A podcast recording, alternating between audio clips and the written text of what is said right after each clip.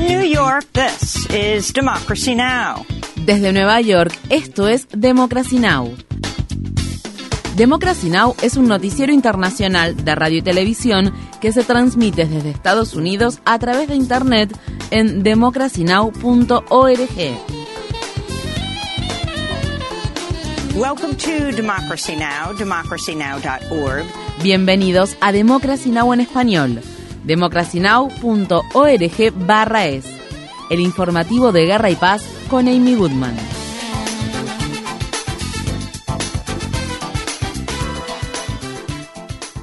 La cadena Al Jazeera informa que al menos 20 palestinos murieron este jueves por la mañana en la ciudad de Gaza cuando un tanque israelí disparó proyectiles contra un grupo de personas que hacían fila para recibir suministros de ayuda humanitaria. Otras 150 personas resultaron heridas en el ataque. Esto ocurre un día después de que al menos 12 palestinos perdieran la vida luego de que tanques israelíes bombardearan un albergue de las Naciones Unidas en Han Yunis donde cientos de palestinos se estaban refugiando. Al menos 75 personas resultaron heridas en el bombardeo que además provocó un gran incendio. Israel negó la autoría del ataque. Por su parte, la ONU afirma que el albergue fue alcanzado por proyectiles lanzados desde un tanque y que solo Israel tiene tanques en Gaza. La ofensiva israelí en Han Yunis está generando una creciente crisis humanitaria en la ciudad. Las autoridades del asediado Hospital Nasser afirman que se han quedado sin suministros de alimentos, anestésicos y analgésicos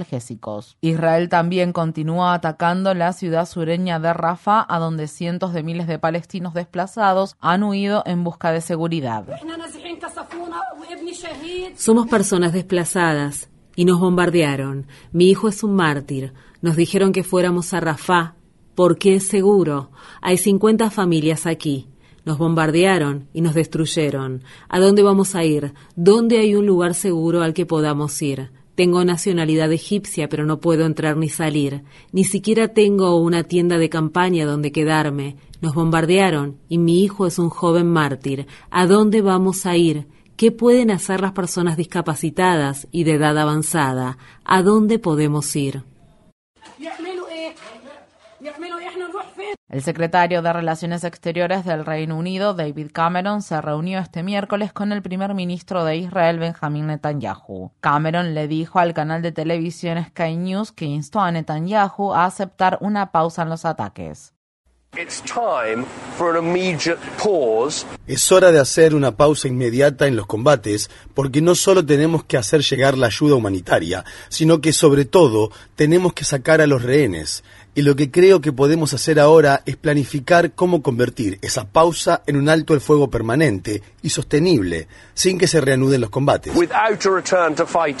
Mientras tanto, el número de muertes en Gaza ha superado las 25.700, de las cuales más de 11.000 son niños y niñas. La Corte Internacional de Justicia anunció que este viernes emitirá un fallo provisional sobre la demanda por genocidio que Sudáfrica presentó contra Israel. Sudáfrica ha pedido al Tribunal Internacional que imponga una serie de medidas de emergencia, entre ellas una orden para que Israel detenga su ofensiva contra Gaza. Esto ocurre al tiempo que una nueva encuesta en Estados Unidos muestra que más de un tercio de los estadounidenses considera ahora que Israel está cometiendo genocidio contra la población palestina. Miles de israelíes bloquearon el miércoles una importante calle de Tel Aviv para exigir que el gobierno israelí llegue a un acuerdo inmediato a fin de obtener la liberación de los 130 rehenes que siguen retenidos en Gaza. La protesta estuvo encabezada por varias organizaciones de mujeres y por las familias de los rehenes israelíes. Mientras tanto, cientos de manifestantes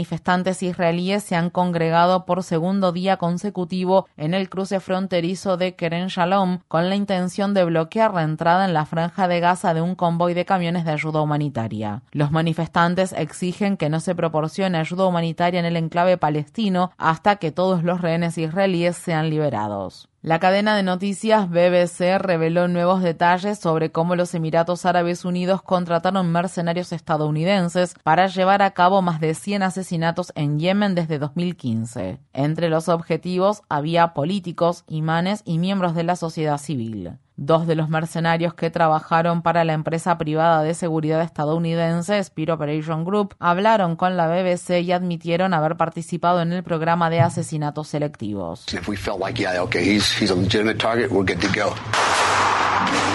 Si nos parecía que era un objetivo legítimo, estábamos listos. ¿Quién le dio los objetivos? El gobierno de los Emiratos Árabes Unidos nos dio la información de inteligencia sobre los objetivos. ¿Cómo recibieron esa información? En paquetes de inteligencia. ¿Tarjetas? Sí, tarjetas. ¿Cuántas tarjetas de objetivos recibió? Uh, Diez para empezar. ¿Y uno de los objetivos era Ansaf Mayo? Sí. El Comando de Estados Unidos para África afirmó el martes que ataques estadounidenses en Somalia mataron a tres miembros del grupo Al-Shabaab el domingo. Somalia es el cuarto país que Estados Unidos bombardea desde el inicio de 2024, además de Yemen, Irak y Siria. El sindicato United Auto Workers respaldó la candidatura de Joe Biden a la presidencia de Estados Unidos en las elecciones de 2024. Biden habló ante trabajadores de la industria automotriz durante una conferencia laboral que se celebró el miércoles en Washington, D.C. El discurso de Biden fue interrumpido por algunos miembros del sindicato que le pedían que apoyara un alto el fuego en Gaza. Un portaaviones, un automóvil, un camión cisterna, una escalera, sea lo que sea, hay que construirlos.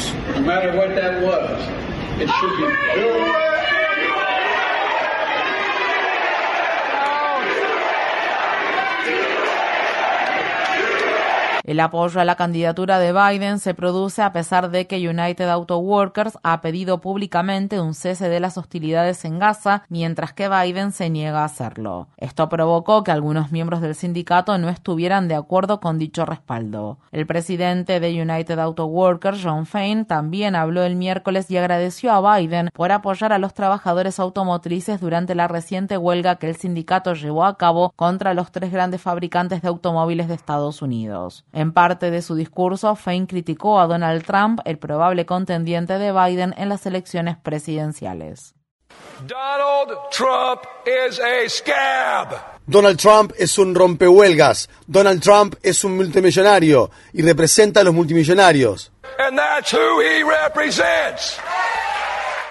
En Estados Unidos, el Senado de Ohio votó a favor de anular el veto emitido por el gobernador del estado, el republicano Mike DeWine, a un proyecto de ley contra la comunidad trans que prohíbe a la juventud transgénero del estado recibir atención médica relacionada con la afirmación de género. A principios de este mes, la Cámara de Representantes de Ohio también votó a favor de anular el veto del gobernador. La legislación que también prohíbe a estudiantes transgénero participar en competencias deportivas entrará en vigor en 90 días. La Organización en Defensa de las Personas Transgénero, Trans Ohio, afirmó que se ha comunicado con decenas de familias que sienten que sus derechos están siendo vulnerados y que planean abandonar el Estado. En Estados Unidos, fiscales del estado de Minnesota acusaron a un policía estatal de cometer asesinato en segundo grado por matar a tiros a Ricky Cobb II durante un control de tránsito que se llevó a cabo en la ciudad de Minneapolis en julio de 2023. Cobb, un hombre negro de 33 años, era padre de cinco hijos. El policía Ryan Londregan, quien es blanco, le disparó a Cobb después de que éste intentara huir en su automóvil mientras era interrogado durante el control de tránsito. 转徙。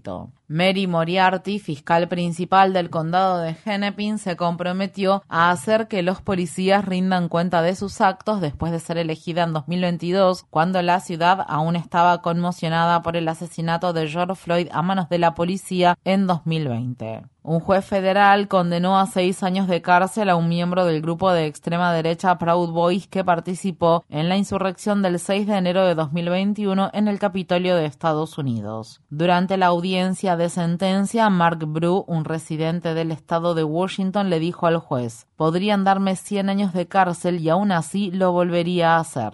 Durante la insurrección, Bru hostigó a oficiales de la policía del Capitolio, utilizó una barricada para impedirles avanzar y se tomó selfies dentro del edificio gubernamental. Los fiscales afirman que después del 6 de enero de 2021, Bru intentó organizar otra insurrección violenta en la ciudad de Portland, estado de Oregon. Hasta la fecha, más de 1.200 personas han sido acusadas de delitos relacionados con la insurrección en el Capitolio. Por primera vez en la historia de Estados Unidos, funcionarios penitenciarios del estado de Alabama utilizarán este jueves gas nitrógeno para realizar una ejecución. La Corte Suprema de Estados Unidos rechazó este miércoles la petición de Kenneth Smith de detener la ejecución. El equipo legal de Smith argumentó que intentar ejecutarlo por segunda vez, después de que éste sobreviviera a una inyección letal fallida en 2022, constituye un castigo cruel e inusual. Otro recurso de apelación sigue pendiente ante un tribunal de circuito por el uso de gas nitrógeno, un método de ejecución que aún no ha sido probado. El caso ha concitado la atención internacional. Una importante organización italiana sin fines de lucro vinculada al Vaticano se pronunció esta semana contra la ejecución prevista de Smith. Estas fueron las palabras expresadas por el periodista y político italiano Mario Marassiti, quien defiende la abolición de la pena de muerte. La ejecución de Kenneth Smith corre el riesgo de marcar un punto de inflexión, si sucede, porque establece un nuevo estándar. Rebaja a la humanidad al nivel de un Estado que tiene un frenesí y una furia asesina contra un individuo. Así que es una prueba de fuego para evaluar el nivel de civilización actual, para determinar si estamos perdiendo la batalla por una cultura de la vida y si la cultura de la muerte se está tornando normal como suele ocurrir en tiempos de guerra.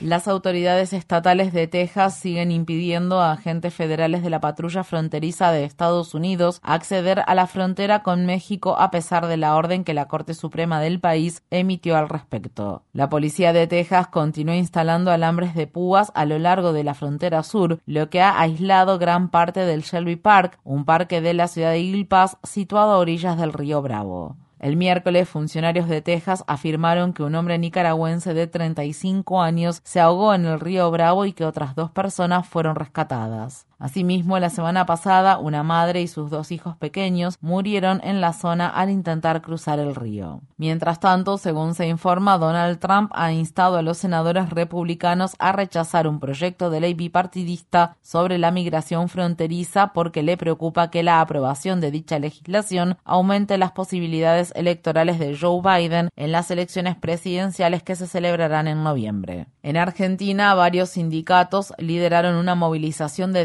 de miles de manifestantes en el marco de una huelga general contra las llamadas políticas económicas de choque implementadas por el presidente Javier Milei. Desde que asumió el cargo en diciembre de 2023, Milei implementó significativos recortes de gastos, cerró la mitad de los ministerios del gobierno, devaluó el peso argentino en más de un 50% frente al dólar y dispuso la desregulación de empresas y la privatización de industrias estatales. Además, ha tomado medidas enérgicas en contra del derecho a protestar. Estas fueron las palabras expresadas por Guillermo Pacagnini del Movimiento Socialista de los Trabajadores.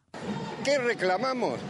Que caiga el decreto de necesidad de urgencia que pretende la suma del poder público para el presidente Milei. ¿Qué queremos? Que caiga toda la ley ómnibus, porque no solo arrasa con nuestros derechos sociales, sino además porque transforma el derecho a la protesta en un delito.